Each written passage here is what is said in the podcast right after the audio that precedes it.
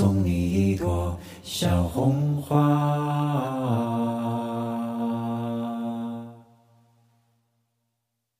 送你一朵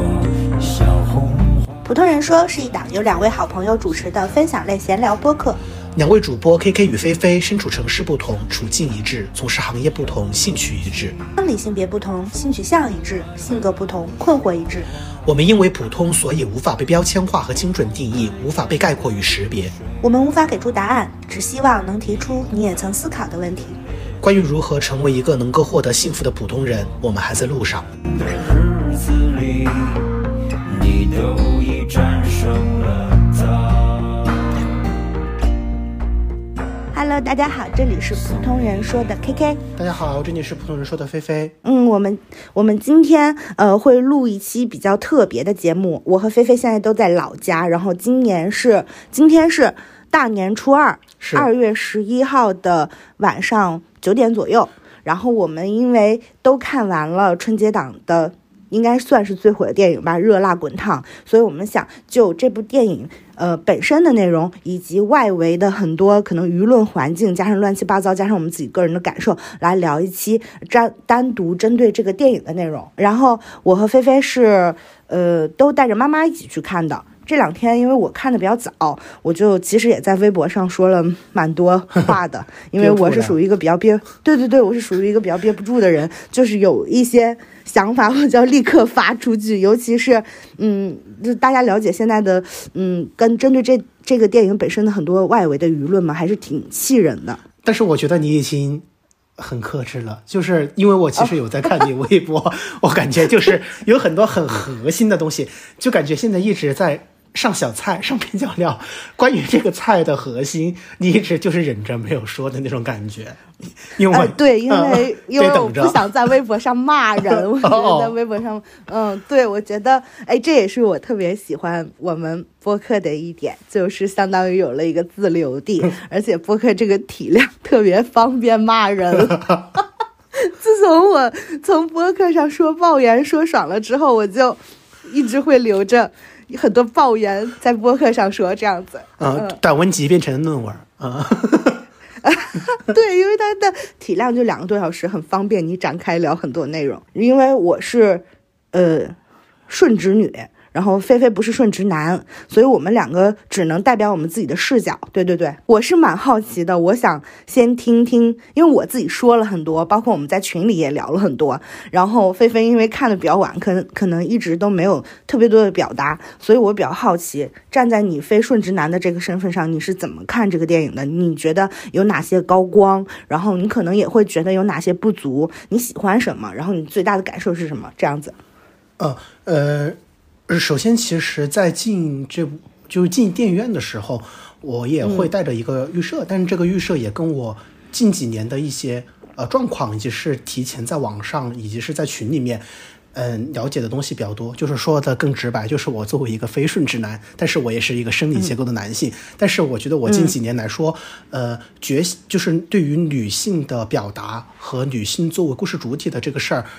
嗯，他去怎么讲，以及有开始有人来讲这个事儿是更加的敏感的。我以前是没有这个通道。我这里打一个简单的比方吧，就是我我印象中大概仅仅是前年的时候，那个时候我在网上看一个呃讲电影的。呃，课件儿啊，这个课件儿是戴景戴景华讲的，但是他不是单单讲女性主义，他是讲非常多的电影的内心学。然后他当时就把女性主义，呃，单独的列出来。其实我当时就非常的困惑，你懂吗？就是我不懂女性主义怎么构成一个单独的主题啊，因为我之前我甚至是没有想过，在一个漫长的过程中，电为作为一种内容形式，女性在这个过程中作为一种主体性，无论是在创作端还是在呃故事语言的呃一个组织端来说，它都是很缺失的。就是男性一直都在当成一个行动角色，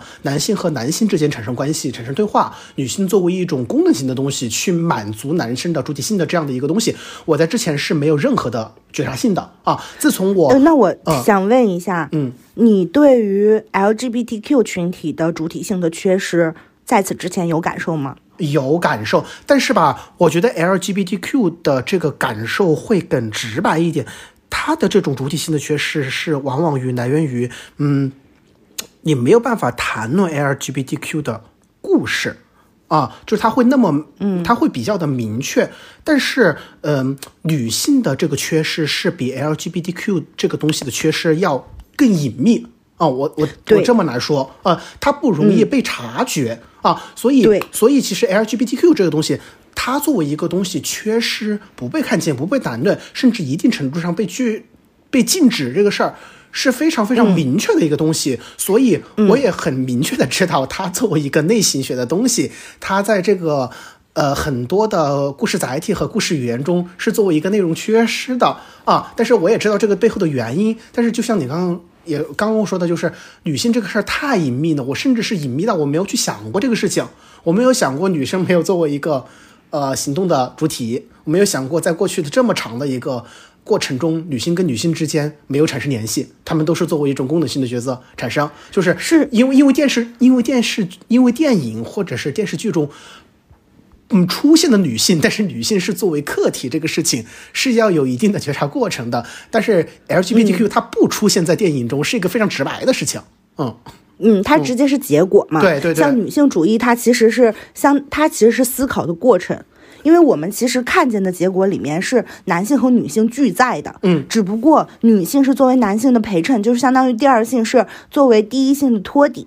陪衬、工具属性，对然后以及是物资。因为其实现在说第二性的话，其实最重要的一个观点是，呃，父权制，父权制还是说，呃，主要是把女性当成物资来对待嘛，对吧？它是生育的资源，它是性资源什么的，所以它其实是在男性叙事里面不可缺少的一个部分。我们就是因为它的这种不可缺少，但又隐隐的压制。然后，呃，限制你出现的这个时间，限制你出现的这个角色，以及限制你的呃复杂程度，来去削薄你的地位。对确实是这样子的。嗯，然后我再顺着说啊，就是刚刚其实只说了一个前提，就是，呃，因为这两年因为各种原因，嗯，我开始了解并且是有了这种视角和这种对于女性声音削弱的一个察觉，所以其实我在电影院之前，呃，就开始带着一种期待和预判，因为首先它是一个是以女性为重的。这样的一个创作主体啊，包括最重要的演为主。员原、对为主，包括演员、导演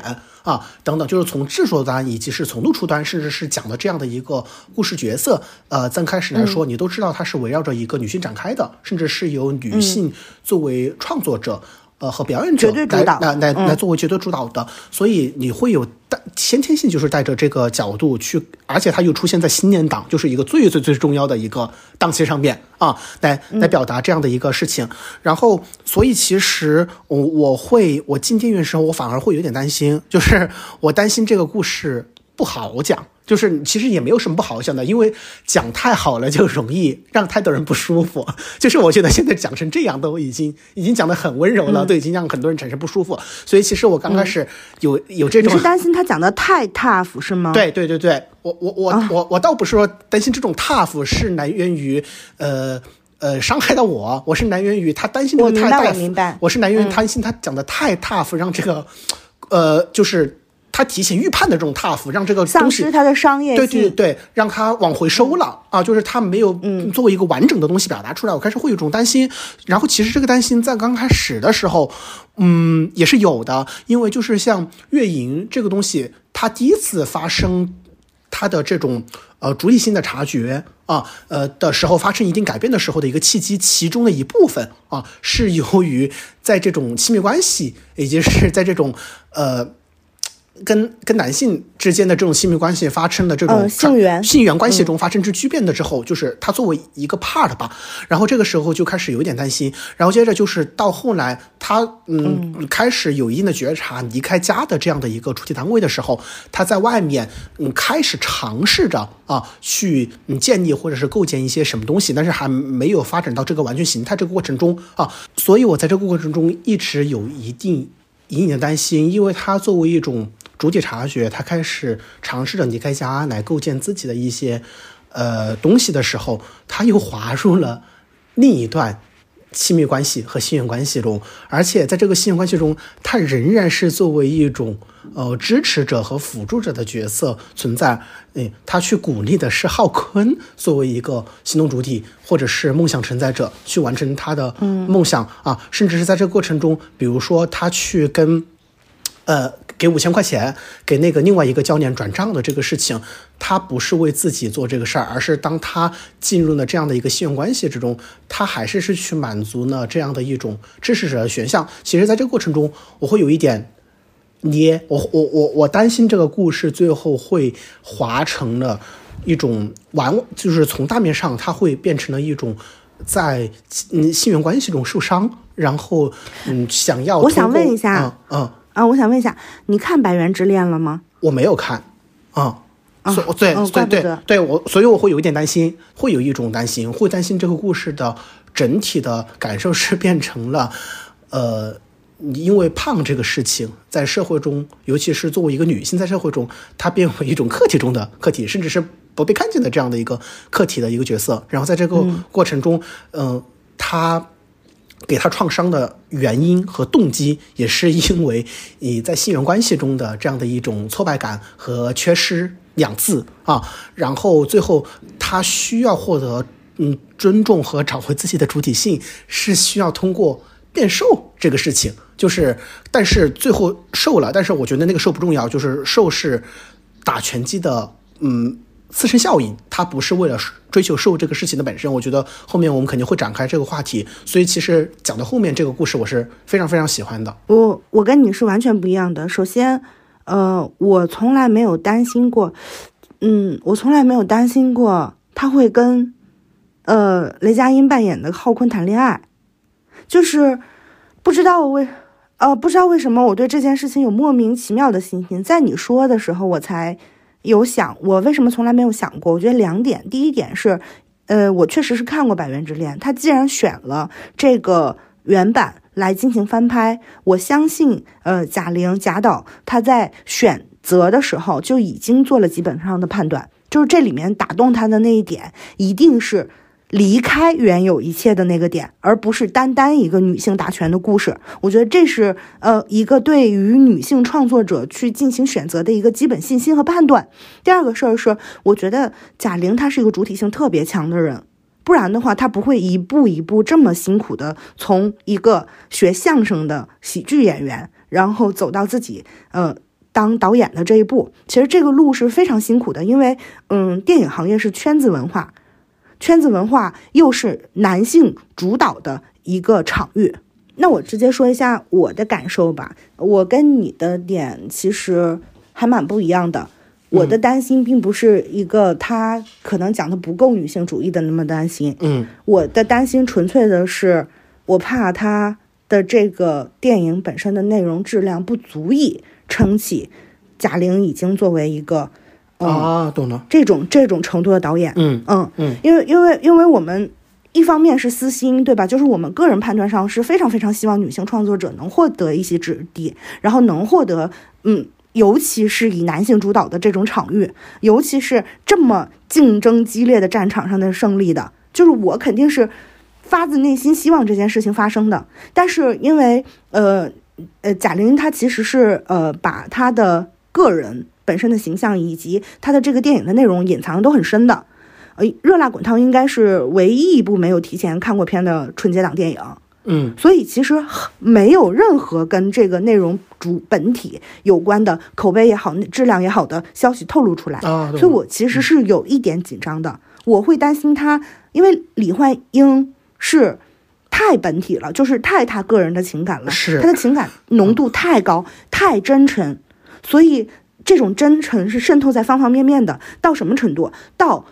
时隔三四年之后，我现在有时候刷短视频，听到依兰爱情故事，然后看到李焕英的片段，我还是会哭，因为我就是被他击中了。嗯，然后我很担心贾玲没有办法击中我第二次啊，懂了。嗯，我很担心他把个人的情感全部一次性注入到了前作之后，他这一步是完全的按照一个呃。商业片工业化的内容去做的，我其实是有点担心这个的，嗯，所以我一直在看之前，我都只是说我希我希望中国呃的女性创作者好。我希望这部电影是好看的，我肯定希望在所有人都很平等的前提之下，我们作为这个性别，我们作为同性别方是更要去号召和支持女性创作者的，这个肯定是我的立场。但是我没有进到电影院之前，我是不敢下定决心，或者说不敢嗯贸然的去，嗯，去说一些可能违心的话，你懂吧？那、我懂你。懂然后我去了之后，我的第一个感受就是放心了。啊，嗯，对，所以我在写呃《热辣滚烫观影小记》的时候，我第一句话就是说放心了，可以放心推。啊，懂。其实，嗯嗯，对我还是要把嗯、可能没有那么好听的话说在前面啊。嗯，首先，这是一部春节档的电影，它就是一定是市场导向的纯商业片，不然的话，它是没有必要抢占这个档期的。所以我能感受到，嗯他买的呃，他买的原版的 IP《百元之恋》是并不是一个商业片，而且日本的电影就算是商业片，它也不是很适合中国的呃整个的这个社会的氛围和、呃中国电影的拍摄方式。嗯所以它一定是要大改的。嗯，我只是在想他要怎么改，我特别害怕他给改的，嗯，很难。但是贾玲改的很好，我觉得就是她是把整部电影的框架打碎了，就相当于重塑，只抓了其中的核心。其中的核心就是安藤英所扮演的那个角色，其实也就是杜乐英本人了。嗯，因为她已经完全消化掉这件事情了嘛。呃，是如何一步步变成一个想赢一次的人的。嗯因为他其实是认命了，在前半部分他就是认命了，他觉得自己可以输，是，而他觉得输才是自己命运的常态，然后他变成想赢的人。我觉得他这个所谓的变都不是变强了，而是变成了一个想赢的人，这已经是一个非常非常大的大的变化了。所以他其实是把这条核心抓得很好的。然后我们看完了这个电影了之后，其实也内部有讨论过嘛，说前半部分和后半部分确实是像两部电影。我觉得这是没有办法的一种处理。嗯前半部分说白了，说大白话就是给老百姓看的。你这是一个春节档合家欢的电影，你要让他们明白杜乐莹这个人到底经历了什么。他其实去掉了原著里面非常刺激的部分，嗯，我觉得这个选择去掉非常好，因为原著它其实是有一段呃女主被强奸的这个戏份的，嗯嗯，但但是原著也是非常内化，就是他被强奸了，他没有要死要活，但他痛苦，你能理解，他就是怎么可能不痛苦？嗯然后他处理的这个方式是相当于把人能经历的所有痛苦全部都翻着番儿，按照板块的结构一步步展现给你看。他首先是友情上受到伤害，嗯他爱情上受到伤害，性缘关系上受到伤害，然后他在亲情里面他也没有得到很有力的支持，当然他妈妈一定是一个正向的角色，然后在姐妹情里面他仍然也是属于有点被背刺的那一方吧，对吧？是的，嗯。然后他在职业上受困，嗯，其实你就相当于这个人，呃，或者是说一个人的整个的人生核心板块就是这些，嗯。然后他前半部分相当于一个一个给你掀桌儿，这这张桌子先拴先闪了，这一张桌子又推翻了，然后再掀翻一张桌子，你会发现哇，这个人没有桌子可上了，没有任何一张桌子上开始有他的位置了。其实他是用中国人非常能理解的方式，就是我们最在乎的那些事情，他都没有一席之地了。是，然后给了他这么一个转折，就是说，OK，那我要离开这些，重新开始。但我一开始还没有想明白我怎么开始，我只是想离开。呃对，直到我看到了打拳，浩浩坤他其实不是一个男人，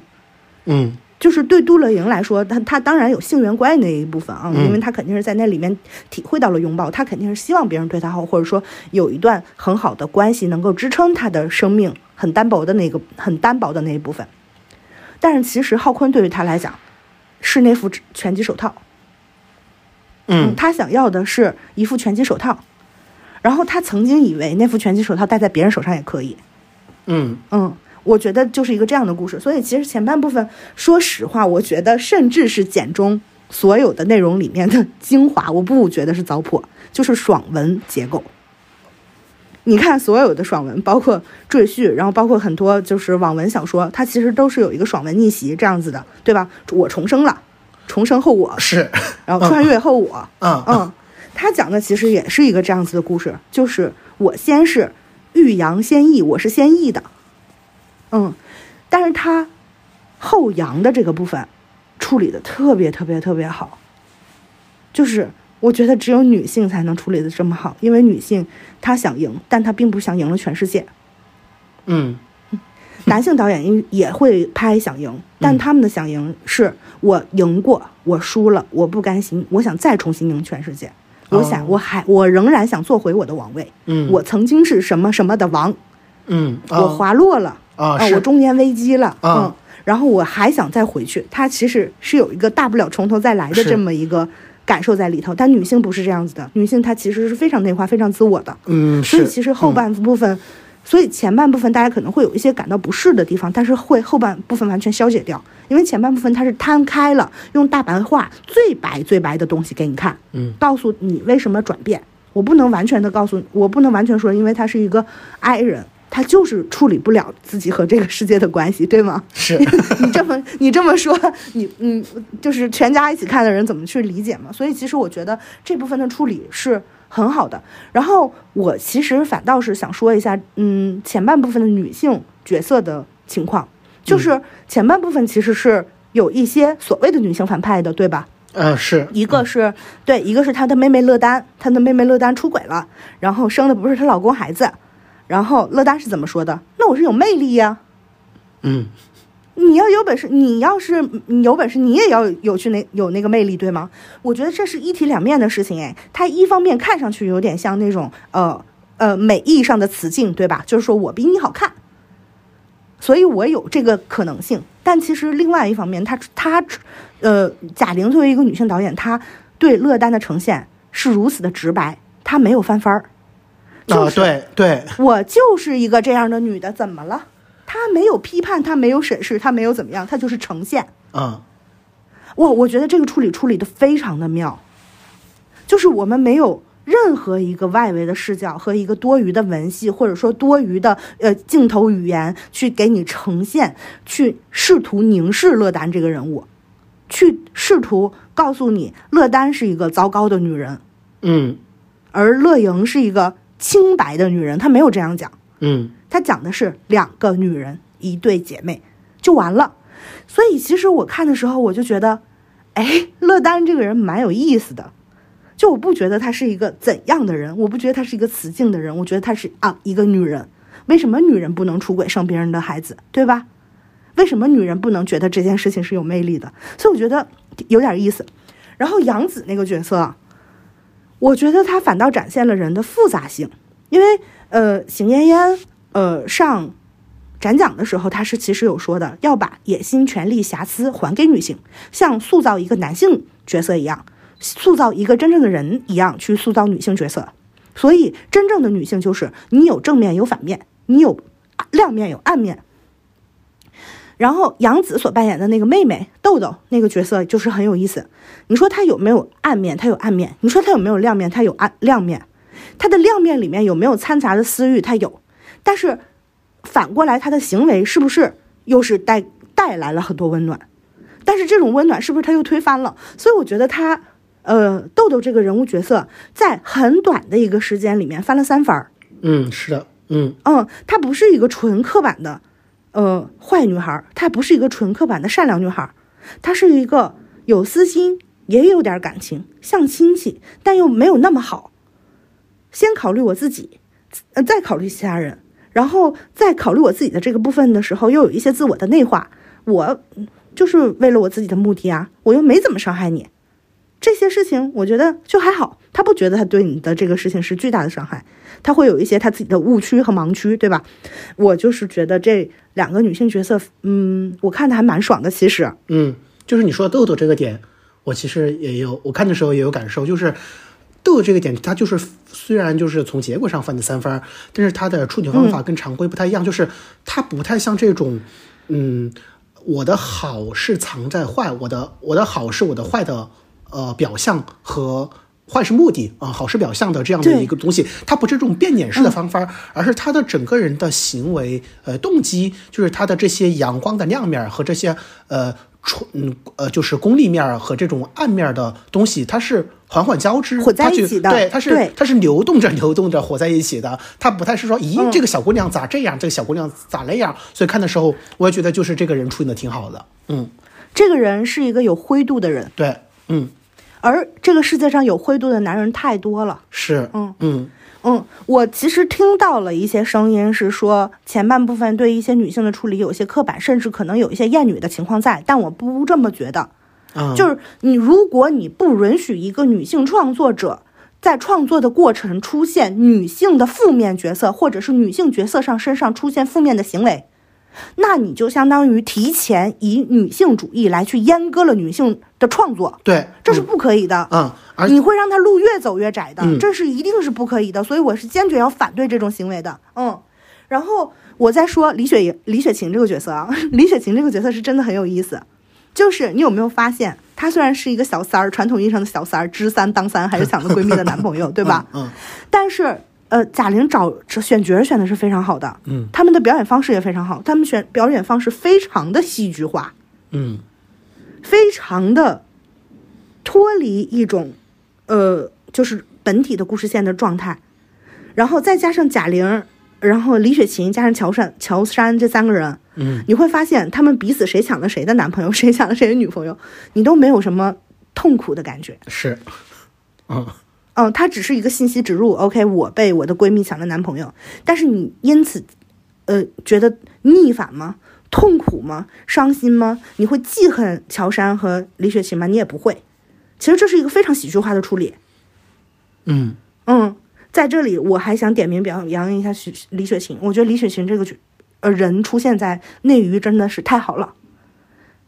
嗯，她只要一出现，你就会发现，她哪怕去演一个负面的女性角色，你身上也不会对她有传对，就是那些所谓的经典的对女性的审视，你知道吗？你对她没有女凝，啊，因为你相信她不会做出任何辱女的行为。嗯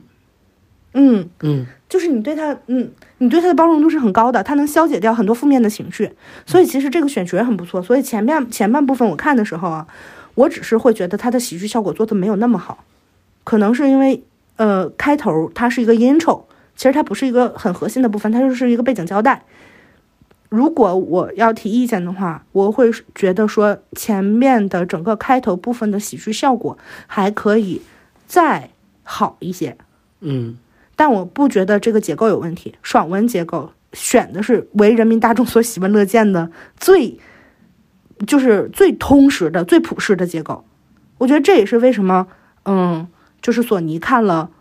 电影了之后，觉得是可以全球发行的，因为大家都能理解里面的一些处理又比较的，我觉得很具有女性导演的思维，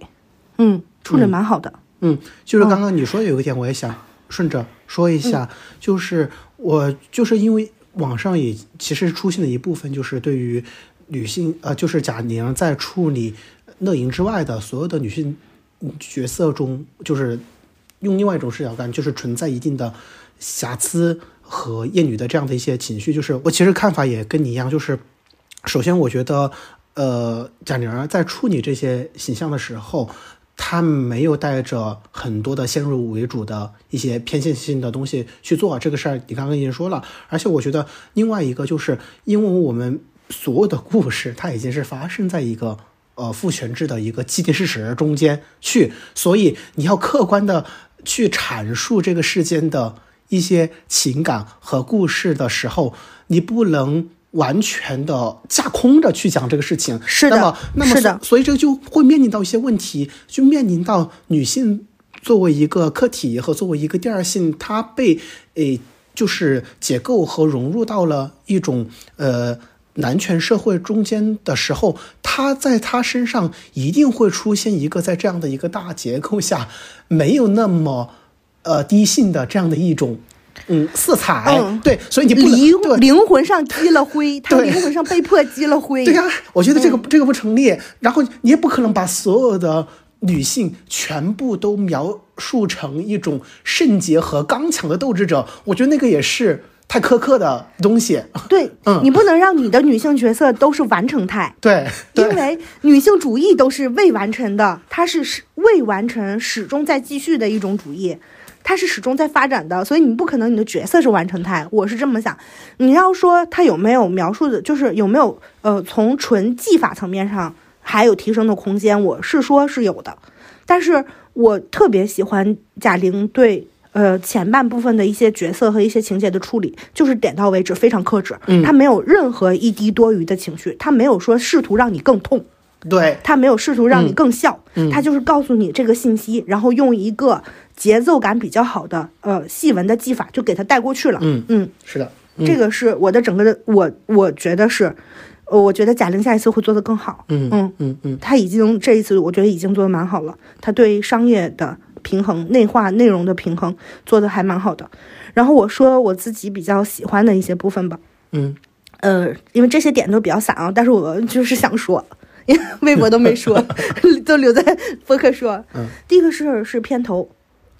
就是你你注意吗？他片头就是相当于从家里出来了之后一直走，啊，我知道，走就是过他普通的小街街，然后嗯他强调了嗯电影中的一些工种，通过一种情景融的方式把他们呈现出来。对对对，嗯，呃他通过一种互文的方式，就是很有意思。我，但是我我是没有查到，我想知道，哎，那些出现的路人是不是就是他的工作人员呀？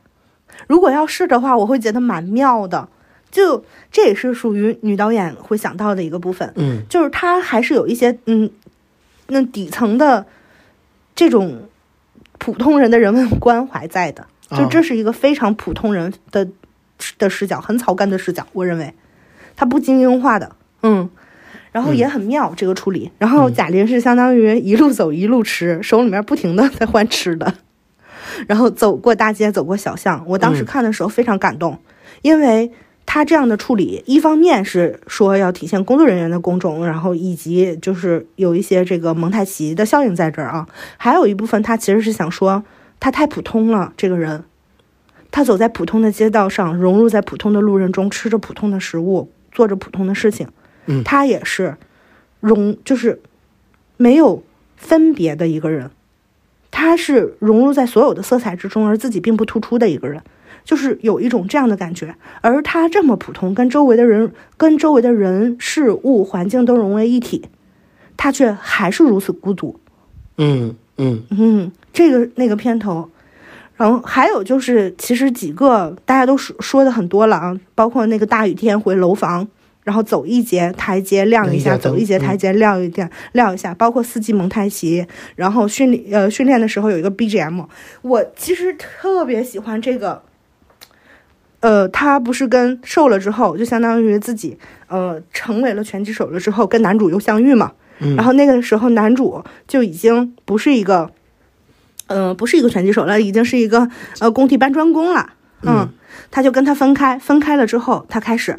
打拳。回去的路上，他就开始打拳，嗯然后 BGM 就响起来了，就开始是他在各地打拳和奔跑。首先，我私心上是非常喜欢打拳和奔跑这两两件事情的。所有出现这两件事情的电影和电视剧，我都非常喜欢，包括漫画。嗯这是一种人试图找到自己的 magic hour 的时间，就是你要找到自己的完全属于你自己心流产生了的那个时间的感受。我就觉得啊，他跟男主分开了，而在重遇的时候，他已经不需要通过任何人进入到自己的心流，他的心流一直在，他随时随地可以挥舞起拳头，他就进入到那个状态里了。然后就想起了 BGM，就开始哇，他各种打，我就觉得好爽好爽。然后包括走过比赛走廊的时候，是吧？就是左边是他呃的完成态，右边是还是那个胖胖的杜乐莹，然后他们两个互相望，然后彼此微笑，那段也非常的好。我当时看的时候，我在想，我早晚有一天也要拍一个同款。啊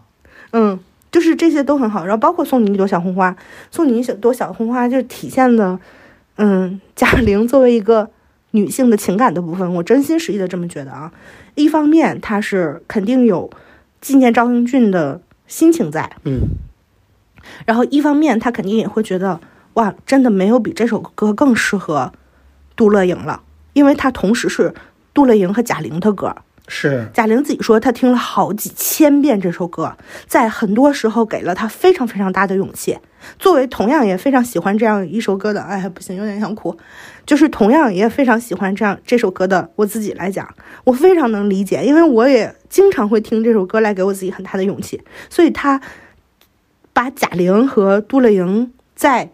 呃通过电影的这个结构里面融为了一体。然后他把这首歌，把这朵小红花送给了杜乐莹，对吧？嗯嗯，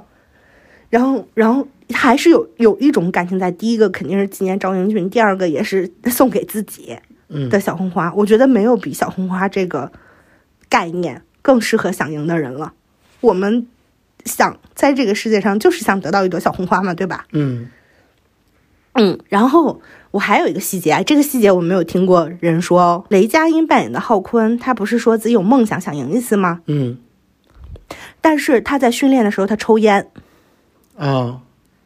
啊、他就是给贾玲一根烟，然后贾玲说嗯我不抽，然后其实他是抽的嘛。嗯其实贾玲其实是杜乐莹其实是抽烟的，对吧？嗯然后他就是嗯，为了装一个这样子可能好女孩的形象，形象她每假装、对，然后他后面他变成了一个笑点，就是浩坤回来的时候发现杜乐莹在抽 抽烟机底下偷摸抽烟，然后假装烫掉自己的烟头。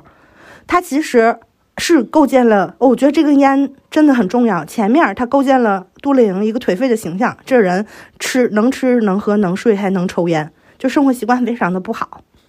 嗯然后中间他又变成了一个笑点，就是他跟变成了一个跟呃浩坤的互动，然后变成了一个笑点，但是最后他变成了一个落点，那个落点是，当浩坤宣称自己有梦想的时候，他并没有竭尽全力，他还在抽烟，他没有把自己的身体状态调整到最最好，他没有为了他梦想付出全部，但是杜乐莹做到了。杜乐莹在重遇浩坤的时候，浩坤说抽烟吗？杜乐莹说戒了。啊嗯哇，就是这个点，我觉得做的非常非常好，就是他充充分的体现了男人的虚弱。别跟我装了，说什么梦想努力，你们真真正想要的并不是梦想，并不是为了这件事情努力，并不是这个过程，并不是想看自己变了，你们就是想看自己胜利了，你们想看见自己夺冠了。嗯，但是这个过程的辛苦你是不 enjoy 的，是不是？嗯所以我就觉得哇，烟烟这个点前后的对比，浩坤在言之凿凿的时候仍然在抽烟，都乐莹没有宣称过自己想赢，对吧？他当时跟呃老板说的是我想参加比赛，他说的是我想参加比赛，我为了比赛我就做了这么多的努力，包括戒烟，就是做到了自己能做到的全部，赢只是比赛的附加品。但是对于浩坤来讲的话，赢是他的目的，其他都是非必要过程。他没有想为最后的那个结果和目的付出那么多，他还是觉得太辛苦了。那他是真的想赢吗？他并不是。然后整个电影的节奏我觉得很好，嗯，两个多小时左右，不觉得有任何冗余，跟其他国产片特别愿意把自己的所有认为能体现出智慧的高光都加进一个片子里的那些男导演比，他太克制了，他节奏感太好了，他的所有的素材都有用，我觉得非常非常了不起，让你看上去没有觉得特别空的感觉。我还想分享一个其他的感受，就是我不知道你们在看电影的时候会不会经常有一种感觉，就是你觉得这段信息量太少了。觉得空落落的。所以很多电影它为了弥补镜头语言上的呃处处理的不好，包括细纹上处理的不好，它就会拼命的叠 BGM 嘛。啊 BGM 其实补的是那个空落落的感觉。嗯嗯，我在嗯《热辣滚烫》这部电影里面没有出现过这种空落落的感觉，所以我觉得它的细纹的结构处理的是非常的好的，很很扎实、很密、很紧密，松弛比较有度，不会让你有啊这块留白留的有点太大了。让人看着已经有点不舒服了的感觉。嗯，然后我们接下来说，来又到了说坏坏话环节了了，最喜欢说坏话了。嗯 坏话不要说坏话，不要太开心吧，因为就是在看之前，就是坏话已经提前说了，就是本人在没有看的时候，坏话就已经提前说了，因为有点太点了。啊，真的是，嗯，其实我已经涉过了愤怒的海，就我没有那么生气了。确实，因为姐太厉害了。截止到现在为止，我再看一下票房啊，姐应该现在还是暂列票房第一呢。可可说呢，可不就是暂列票房第一，所以她她暂时领先，你懂吗？嗯就显得那些坏话太虚弱了。嗯在《热辣滚烫》刚呃开始宣发的时候，然后贾玲呃贾导发了那篇长微博，说自己为了这个电影做了很多努力。其其实他写了近千字的长文，里面提到了一句，呃，身材可能变了，就被抓出来打嘛。是，然后又因为是女导演，非得要进入到男性的斗兽场，那自然而然就有很多人就坐不住了，他就是酸，所以呃有引发的争议特别多。而他又不能自己亲自站出来说任何一句话，否则会打乱他的节奏。嗯就是他呃，《热辣滚烫》这部电影的整个节奏是全部都既定好的。对，贾玲要怎么说，什么时候露什么，什么时候排什么，他是一点儿都不能变的。它变了之后，很多事儿就不一样了样了，嗯就是它效果就没有那么好了。包括我们，我说真的啊，包括很多人去看的看电影的话，也不会觉得票价那么值了，嗯因为确实这个变化太震撼、太爽了。嗯嗯，所以它是不能被打败的。那段时间我觉得它还蛮煎熬的，但是因为内容不错，口碑不错，票房不错，一切都很好，看上去有 赢了的趋势，所以那些笑话就显得真的是很像笑话了。可笑。嗯，嗯，我觉得最点的说的最多的一个就是，我也能瘦，只不过没人给我这个钱。就是我我没瘦是因为我动力不足的问题。我在想，嗯，你没 你动力不足，那怪谁呢？姐的动力就是足啊。嗯你知道，你知道有一个人回复的特别好，嗯，他说，呃，九年义务教育加上三年高中，十二年下来都没有让你上清华，都你还不错。十二年的专业团队培养也没让让你上清华，嗯嗯，就是确实是你仔细想，哎，你小学、初中、高中那老师团队也算是专业的在教学啊，他的目标就是让你上好大学啊，就跟有很多人说说贾玲有钱，所以他能请专业团队帮他训练，让他减肥一样。你曾经十二年的时间，从早到晚只为学习一件事儿，也是专业的团队为你负责，家里面的人也都为你加油鼓劲儿，你也没见你上清华，对吗？嗯，关没键见你上清华北大。没上清华北大，最后还要用那个本科生要给专科生打工来消解一下。对，所以就是这些就已经很点了，包括说电影营销的，还有有很多是呃，直接是属于造谣级别的了啊，就摇狼行为了。呃，说呃过度营销，过度营销我觉得还好，因为营能营销上去是各凭本事的。是，那确实，嗯，嗯，其他的电影不想上，难道是因为他不喜欢吗？其他电影不营销，坦白说难道他是厌恶这种行为吗？对，其实坦白说，我有时候看《飞驰人生》的营销话题点，我蛮心疼宣传的工作人员的，就是没有东西可宣，就是他整个这个电影没并没有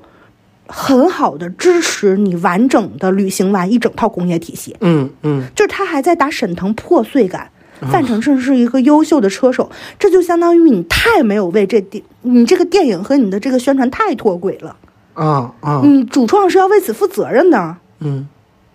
你还你你你人你不能什么都不做，只履行了自己一点点职责，但是你想要全部的好结果吧，对吧？嗯，人贾玲又做这个又做那个，那确实全部都做到了，做得很好，把一切拉满。嗯，你只想做好导演，然后就得到自然而然的观众的喜欢吗？嗯凭什么？你们男的的生生活过得太容易了吧？还有是属于造谣行为啊，造谣行为，AI 换头。刚开始我也看哦到说是张伟丽的身子，对 真是太傻了，就是怎么能说出来这种话，有点有点太傻了。然后说是抄袭，嗯，哇，翻拍叫抄袭，我这这都是属于没上没没上学都，就是九年义务教育都没毕业，就漏鱼。嗯，然后还有还有是啥？哦，我来说一个今天看到的新的话题吧，新的就是质疑方式，说 贾玲在吃死美格鲁肽。我我真的崩溃了，我说这帮人怎么为了造谣什么都能说出来啊？我来呃，我自己作为一个呃巨大胖子，然后以及吃过司美格鲁肽，就呃不是死吃过，是打过司美格鲁肽的人，我来亲身说一下啊。作为一个长期肥胖的人来说，他身上是有可能形成胰岛素抵抗的，他的皮质醇的分泌可能是有问题的。就比如说我，我其实打的是呃每周打二毫克。嗯，我是十分之不推荐大家这种行为的，因为我是有点打过量，我我有点着急想瘦嘛。结果每周打二毫克，连打三个月，可跟你就是说直接说结果吧，一斤没瘦。嗯，因为我已经有点糖前期，就是就是胰岛素抵抗比较呃严严重，就是但个人每个人体重就是体质不一样啊，但所有打了司美格鲁肽的人。他最多最多只能减下来自己个人原体重的百分之十，他是不足以支持一个人减掉一半的自己的。嗯嗯嗯，一就算他做了，这也是一个较为科学的辅助方式，因为体重过胖的人他就是有可能有糖前期，它是一种医疗性的辅助行为，未尝不可。而这个行为永远不可能让你快速的减脂减到自己的。呃，体重的一半也不可能让你有任何肌肉，嗯，那肌肉都是真的呀，嗯，我其实觉得好多，你知道有好多不是底层男破防，是属于社会地位还比较高，可能看上去还算是有一些名头，然后算是高净值人群的中男中年男子破防吗？我觉得他们已经不是羡慕贾玲有钱，然后有了那么大名气的。程度了，他们就是单纯的在羡慕人家瘦了，我才 啊哇，好嫉妒他的体脂率啊！嗯，我来点，我来点名说一下啊，中年破防男三巨头，第一个三表，三表龙门阵发了一篇公众号，标题就叫“贾玲不灵”，你可以去看一下，你完全想不到。呃，那篇公众号你看完了之后，就是你完全想不到是一个媒体人发的，前媒体人，他是应该是对文字有一些掌控能力，然后有一定知识的人。你看完了之后，你就觉得像泼男骂街。他什么角度啊？我没有看。他什么都没有说，他就是说拍的嗯不好。他就说，他就说 减肥没有什么了不起的，拍的不好，爱情爱情。那么好的一个事儿，让你处理不好，就是他没有角度。哦，你让我给你干概括角度，我没有办法。他就是单纯的想说贾玲不好。然后我看了一下啊，他破防的很早。他在这个电影还没上的时候就已经说了，说嗯，不能为别人去健身。他没有为别人健身啊，环姐，他他没有，就是他没有在说贾玲，你知道吗？哦哦哦。我给你看一下，他就是单纯的写了一个这这样的文文章，他写了一个不为谁而健的身，说劝人健身隐含隐性歧视歧视，在很多朋友的价值序列中，健康未必靠在最前的位置，就是你我跟你说，感觉有点疯了，就是感觉真的有点疯对，有点疯了，就是自己瘦不下来，自己没有办法履行这件事之后。见到所有的人就是龇牙咧嘴的那种感觉，然后楚明宇那那篇微博也非常的恶臭。楚明宇，楚明宇是楚明宇是，呃，相当于给了很多人一个小引子。他用奥普拉前段时间瘦身了，然后最后又承认自己用司美格鲁肽的这个为开头，说有一个女演员最近说自己瘦身瘦的很多，然后最后说啊，她的名字是奥普拉，然后。评论区热门说贾玲汗流浃背，我心说人家真的汗流浃背不到那儿，就是你你们没有办法上达天庭，知道吗？人人家都已经是相当于纪录片级别的把训练过程给放出来了，你说这些其实都是没有用的，就相当于在呃事实面前所有的质疑一文不值，但人家还要说，就是要找角度去黑，嗯嗯。然后楚明宇这个人呢，我必须得讲究讲究了。楚明宇现在在我心里面有三种行，就是三大行为啊。第一个事儿是他曾经就是私信过我一个美女，然后很有才华的朋友，就是要跟人家 聊天。聊天啊，可以。对，然后楚明宇是说说像你这种女人，对男人来讲就是玛莎拉蒂。就是外表好，性能又好，又有才华又美丽，说对男人来讲是玛莎拉蒂，这是楚明宇言论之一。然后楚明宇，嗯，然后楚明宇言论之二，言论之二，在一七年房思琪的初恋乐园爆红的时候，他我不知道他是不是就是对女性创作者有一种天然的敌视，嗯他见不得任何人女性在舆论场上行成为话题主旨，哪怕这个女性是一个超级有才华的创作者，甚至她还是受害者，他也不允许。就是他，我认为是有点反社会的。然后在房思琪说，呃，他的初恋本质上是一场诱奸，因为李国华就是相当于对呃未成年的房思琪进行了诱奸嘛，对吧？楚明宇发表高论：爱情的本质就是诱奸。嗯，就是这个人就是烂掉了，他从从里到外，从上到下，他都是烂的。嗯嗯嗯，然后再加上这一次的行为，他说实话，他在呃聊上等人下等人的时候，因为我那时候太小了，我也没有见过上等人有下等人，我在用最基本的朴素的常识来想，你总得是上等人，你才能归纳什么是上等人，什么是下等人吧。嗯，我曾把楚明宇当成一个上等人来处理，啊，结果我发现他太低级了，太下等了。所以，朋友们不要相信任何言人言之凿凿的行为，不管他把自己说成什么样子的，你要看他到底是不是一个低级的人。我就把话放在这儿了，他就是一个大 low 货。楚明宇把我微博拉黑了啊，因为我之我之前就骂他，哦，你骂我骂他很久了，对我也有长期骂楚明宇的历史，但是这个人的名字已经在我的就是记忆里淡漠了。但是他因为又突然跳出来，所以我又发现了这个人依然那么恶臭。哎，再加上一个李海鹏，李海鹏也超级好笑，就是李海鹏这个人，我曾经还蛮敬佩他的，包括到现在我都还蛮敬佩他，他确实一个非常好的特稿记者。但是他好多行为真的是很 很荒谬，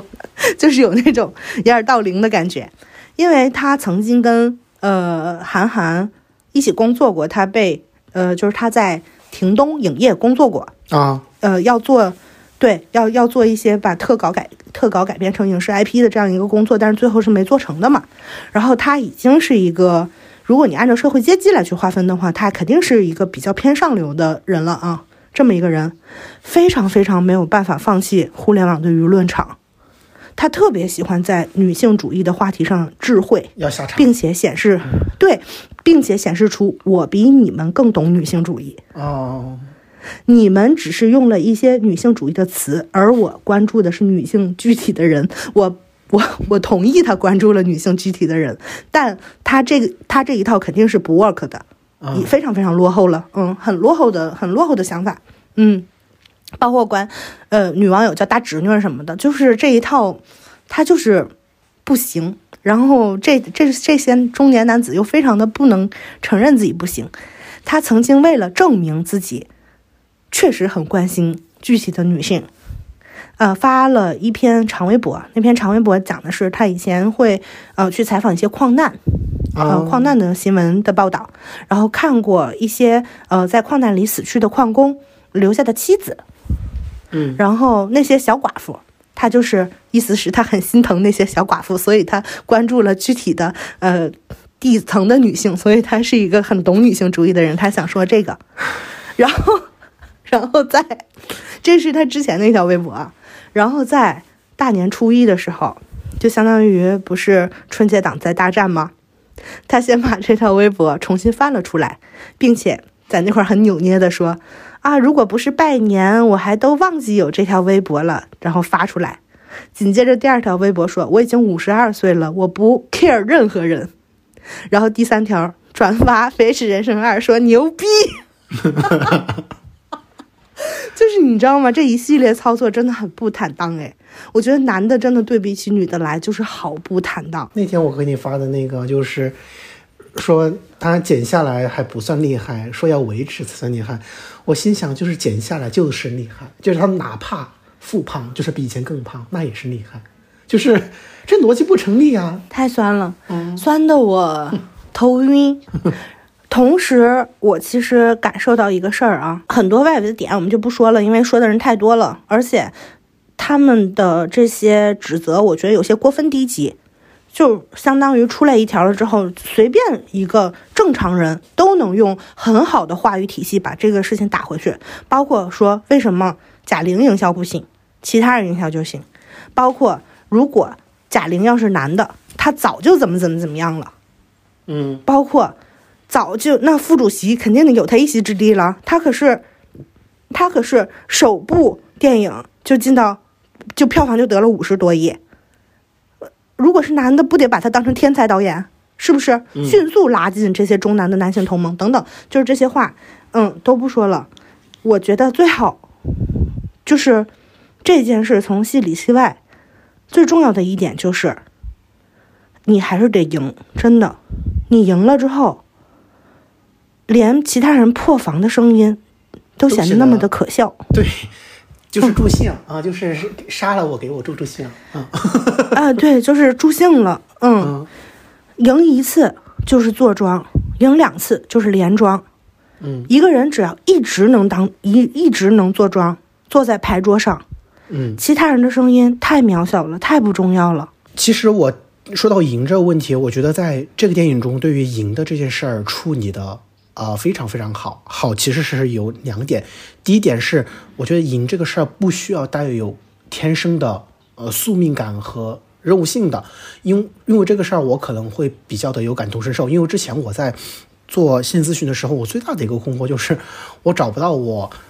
自己的就是这个电影中的拳击赛道呃，赛道就是这个拳击、嗯啊的这个问题，我其实对这个事儿非常非常的困惑，因为我觉得得有拳击这个事儿，才有赢这件事儿本身。我没有颠倒过一个思维，其实我觉得可以是先做赢这件事儿，再去匹配前期这个事儿。其实，在这个电影中，嗯，它很好的，嗯，处像之前的一些电影文本不太一样，就比如说像，呃，黑天鹅或者是像暴虐鼓手这种东西，他们这些人都对于舞蹈或者是架子鼓这个东西是带有天生的使命性的。呃，趋势感的这样的一个事情，这个电影它其实一直在处理的时候，对于拳击这个事情或多或少都他没有讲梦想，，对他没有讲梦想，他没有讲使命感，他你你这个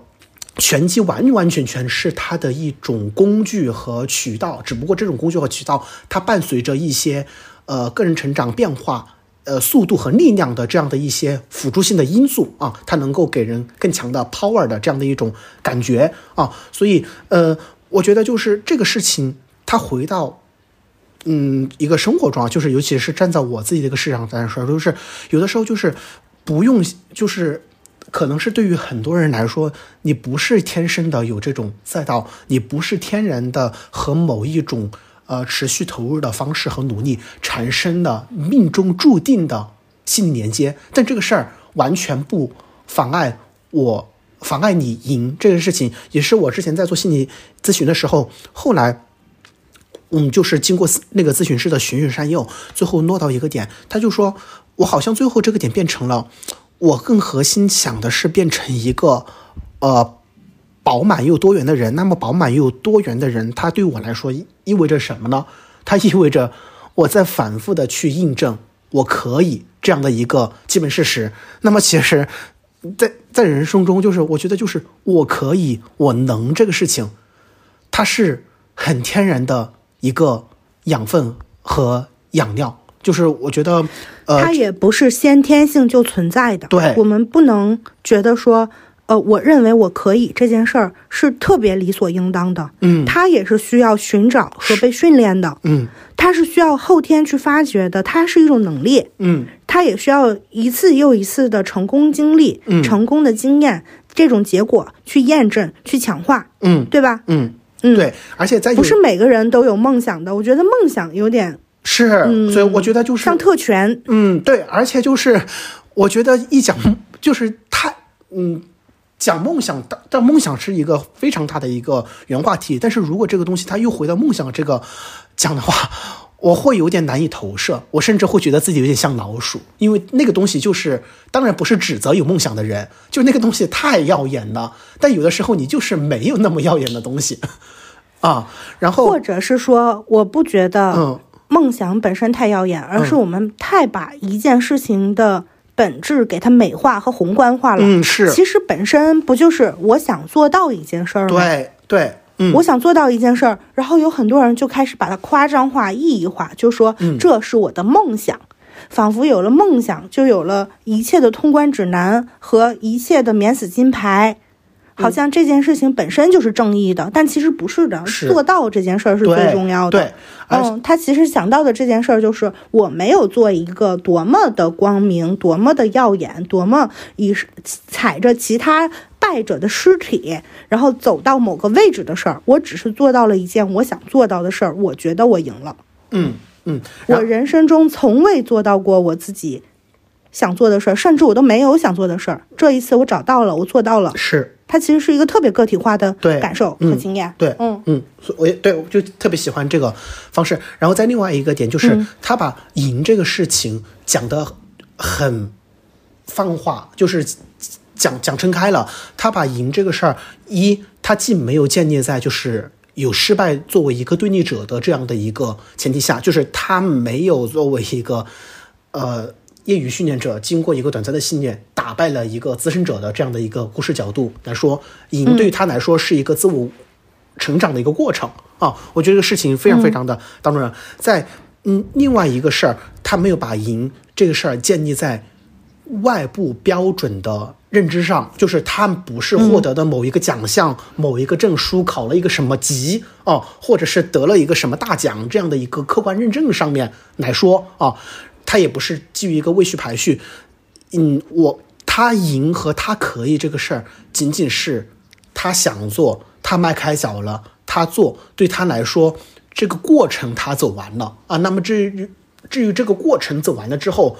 我是站在一个客观物理意义上的一个什么样的高度，在这个瞬间显得非常非常的不重要啊，因为它对于我上面来说，持续的投入啊，呃，个人的坚持啊，以及是我为了这个过程中，嗯，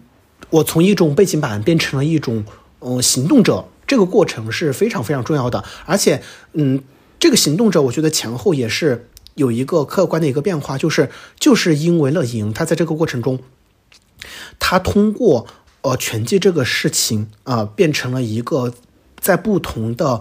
呃关系中找到自己的角色和社会定位啊。通过去满足别人的要求和扮演一个好人，来寻找自己一种相对舒适和丝滑的存在以及是不得已而为之的这样的一种呃社会位序的时候，嗯、然后在这个前提下，他的表达是不重要的啊，他的声音是可以不被听见的，甚至是他习惯到，嗯，是不是我不表达我的真实想法会更好？这些东西会体现在一些细节上，比如说他在牛蛙这个事情的处理上，以及是他进节目最大的一个困惑呃和担忧，不是说弄点儿，而是他不知道说什么话的这样的一个问题，他把点落在了这样一个点上，然后。但是做拳击这个事情，你知道，做拳击一一一复一日的，就是去训练拳击这个事情，它并不是去锻炼他的一些，比如说口才和表达方式这样东西。但是在这个过程中，他作为一个行动主体，迈开自己的腿，然后自己从自己开始，从自己结束，完成这个过程中，他的主体性被呃强化和对立之后，在这个时候，他意识到我是可以说出我不喜欢牛蛙这个事情，啊，这个事情他投射到了一些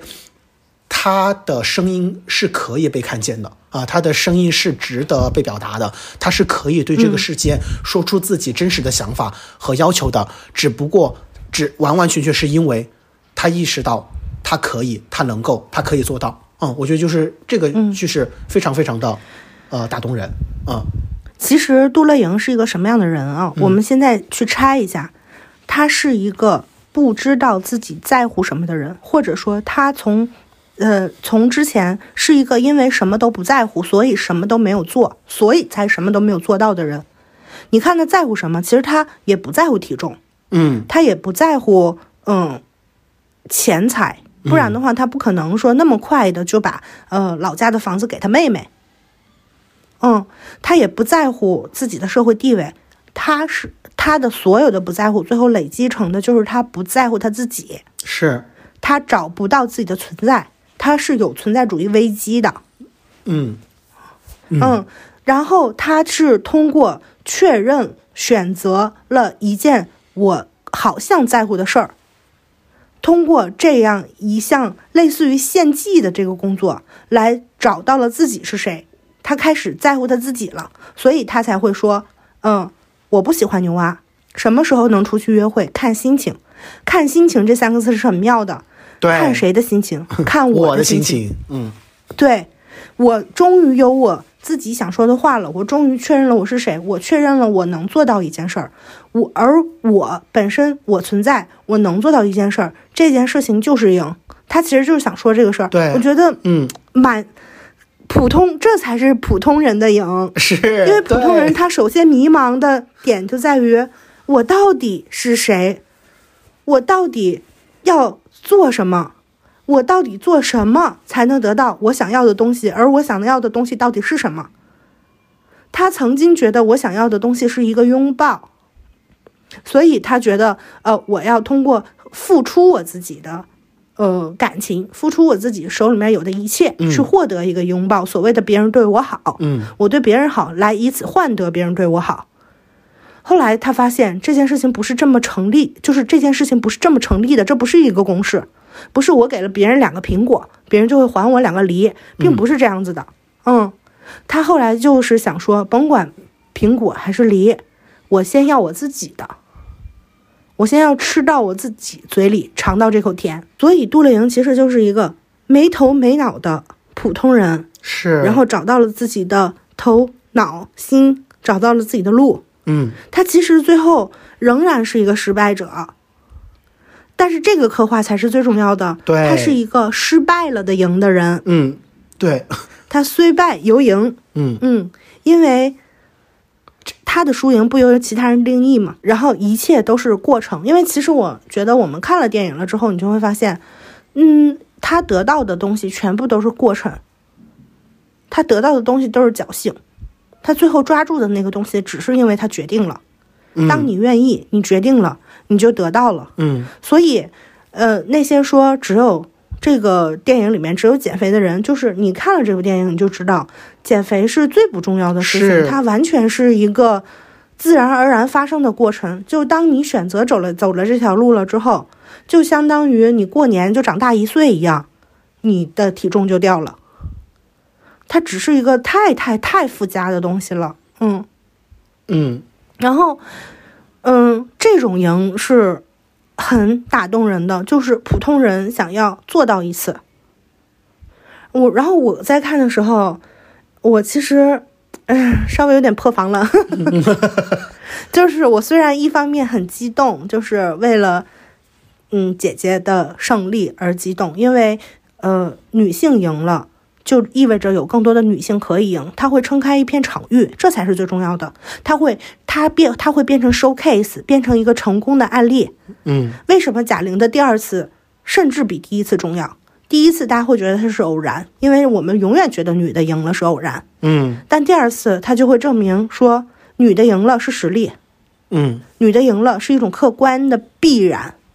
但同时，只有你，你当你赢了第二次，相当于你连庄了。你就完全不必再向其他人证明什么了，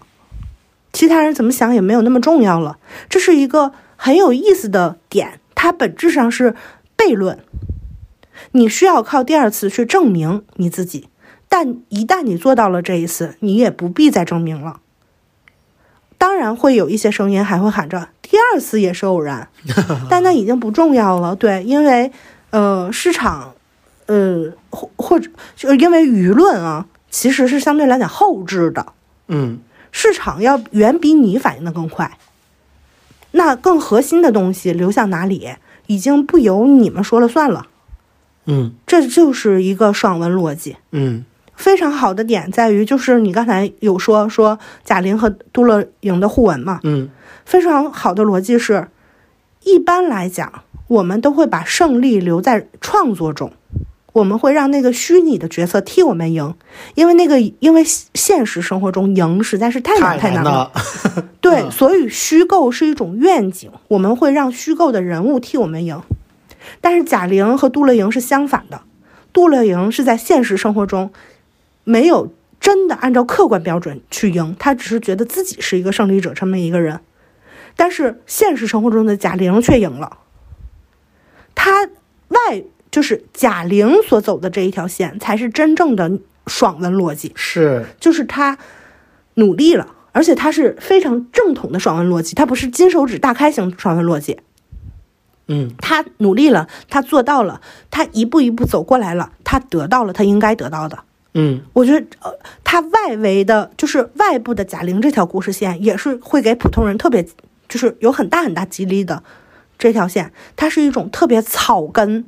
特别扎实、特别正统甚至正义的赢法。嗯就是他什么都没有，仅凭自己就是走到这里了，他就是赢了。哇，你作为一个人来讲，这已经够激励人了。他作为一个一个女女人来讲，女性创作者来讲，面临的各种艰难险阻是更多的。她能走到这里，真的是爽上加爽。嗯，嗯，所以太喜欢看姐赢了，真的就是太想让她赢了。嗯，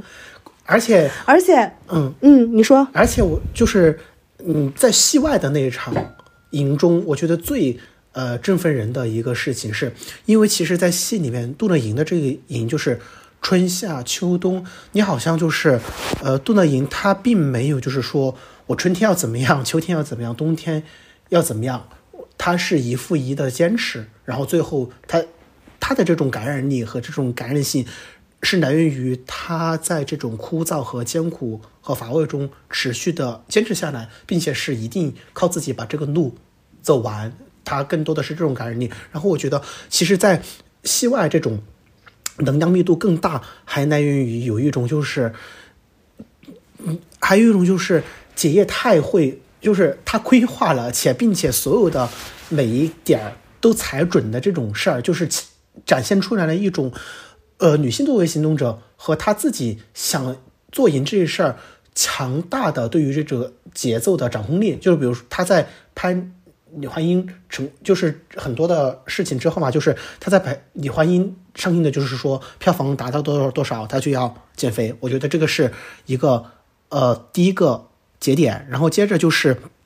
她后来。嗯，有了这个载体，选了这样的一个形象之后，她跟之前这个时间点所扣上了啊，然后他这个电影策划立了项，然后在这个时候他启动了，然后拍完了前段的一个前故事的前半段，然后这个后半段这一部分只给他了一年的时间，这一年的时间几乎是没有容错性的，因为这个东西就是十一月拍了，十二月剪，二月份就上了，就是所有的环环相扣。我觉得这个东西难于爽的点是难于在这过程中。贾玲展现出来了一种极强的对于这种呃可就是按部就班，对于这种在赢的这个规划上，对于这种节奏和自己的能动性的这种强掌控，我觉得这个心理素质也太好了吧！就是他他他就是压了很多东西赌这个 flag 能够成立，我觉得真的就是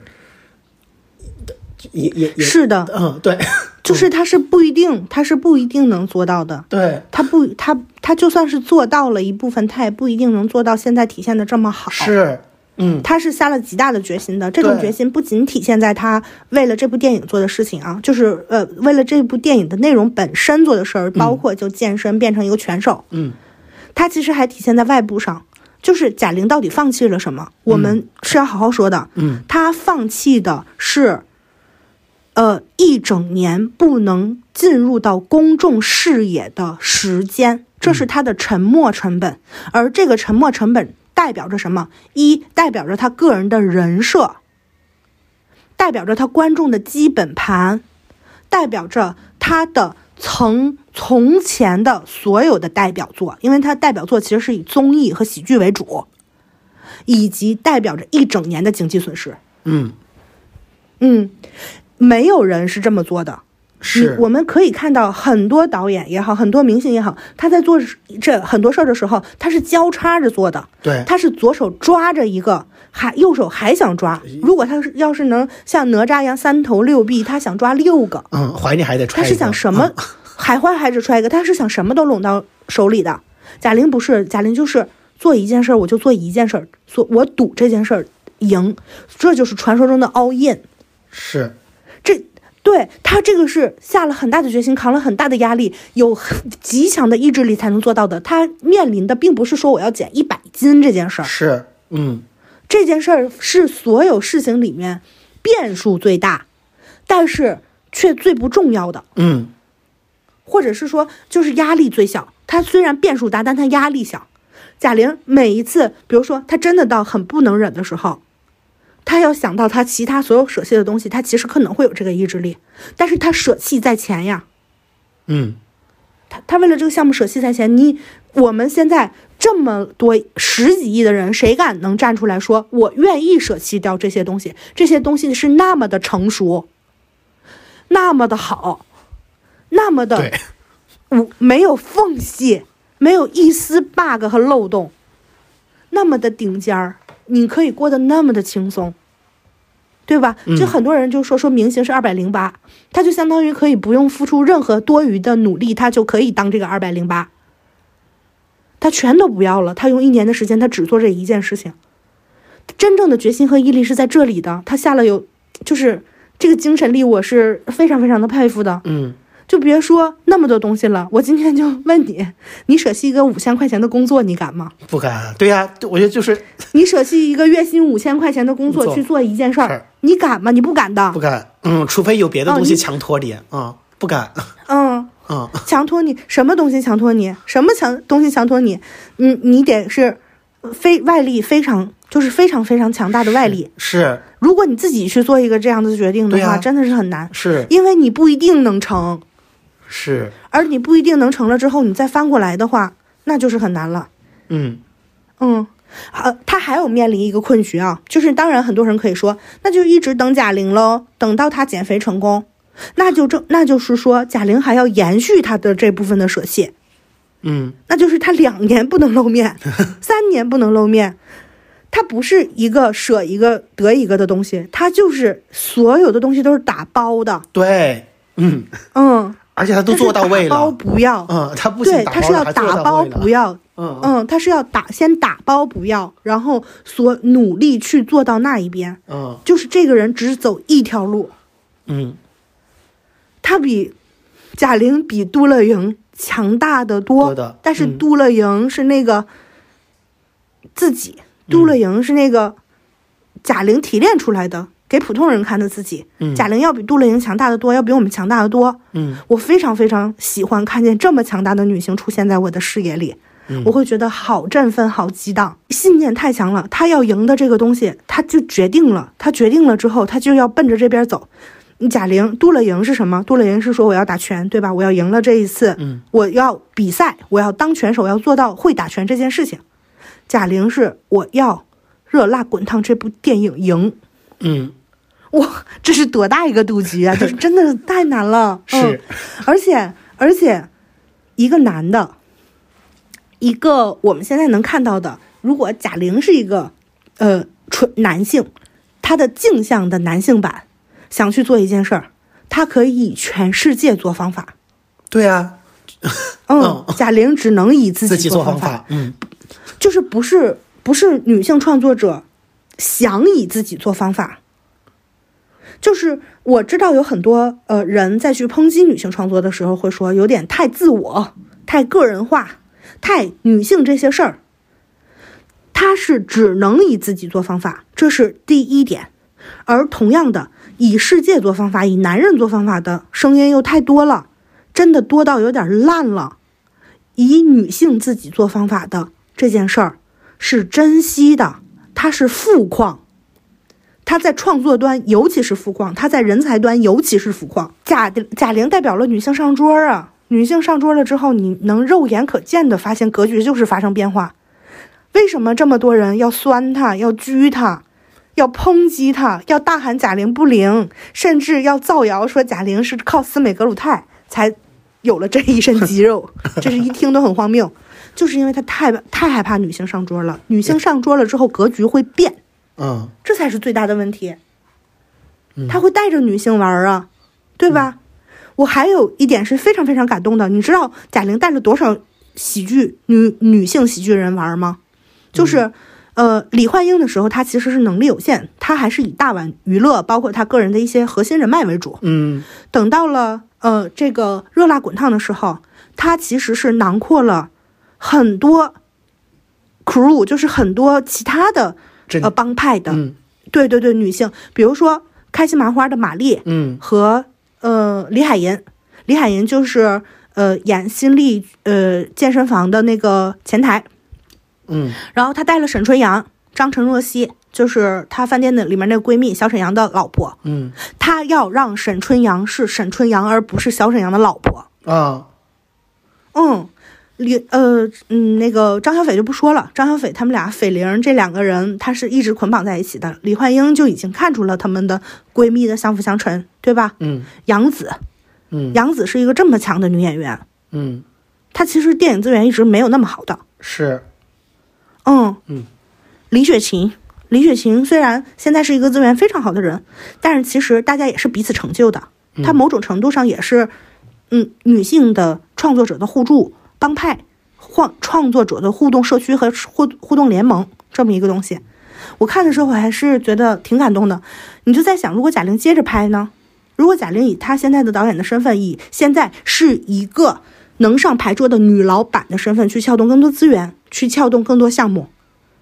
你会想到女性喜剧人的格局是会变的。她以女性的创作者为身份去创作女性为主角的作品的时候，自然而然就会展开女主角身边的关系网络，自然而然的就会囊括出更多的女性角色，自然而然的在不断的创作、优化创作技法的过程之中，会让这些女性的角色更丰富，然后突出女演员的特征和特点，带起更多女演员，就像李焕英曾经带起张小斐一样。这就是格局，格局变了。嗯哇，中中国喜剧人不得害怕吗？我说实话，我是男的，我也害怕哎呀。呀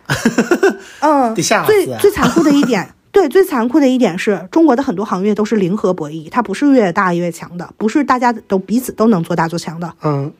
它就是一个此消彼长的过程，这个是没有办法。尤其是春节档，春节档为什么竞争这么激烈？因为它的票仓是固定的，是的嗯它的票仓固定是因为不不仅是因为全中国能花钱的人，呃是有限的，而是因为从客观的条件来讲，影院的大屏就那么多，座位就那么多，排片就那么多，所以它是一场零和博弈，我多你就少，你你多我就少，所以大家咬的才特别狠，你说能不害怕吗？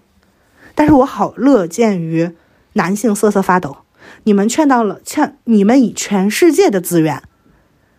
走到了今天，却还怕一个赤手空拳走到这里的人，我真的觉得好爽，这才是真正的爽文逻辑。我不知道，我不知道你啊，看完《热辣滚烫》了之后，我觉得二零二四年我会格外不同，我觉得我也会改变。嗯嗯，我觉得我更可以，我也会改变。嗯嗯，我也会减肥，我也会戒烟，我会打拳，我也会创作。就是杜乐莹做的这些事情，包括贾玲做的这些事情，我全部都会做。姐姐就是我的姐姐，嗯，对，她是我的呃榜样，吾辈楷模，真的，我觉得是很受到鼓舞的。嗯女性做到，女性做到了这件事情就是很重要的。她不一定是以女性主义者的身份做到，她只要以女性做到了，并且没有背刺女性，她就已经很强了。我也要二四年，我也要努力的减肥，我也要做到那些。到时候我要拍姐姐同款，贾导同款。贾导同款打拳，贾导同款很多啊，有很多，包括呃那个海边的大波浪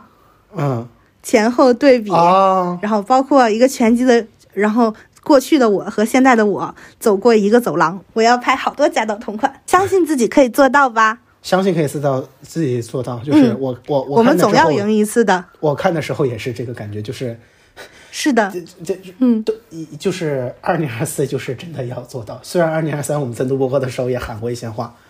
但是嗯，没事儿。就是我觉得群就是我们之前在群里说的那个事儿也也很好嘛，就是早是幸运，赢是信念，我觉得也挺好的。就是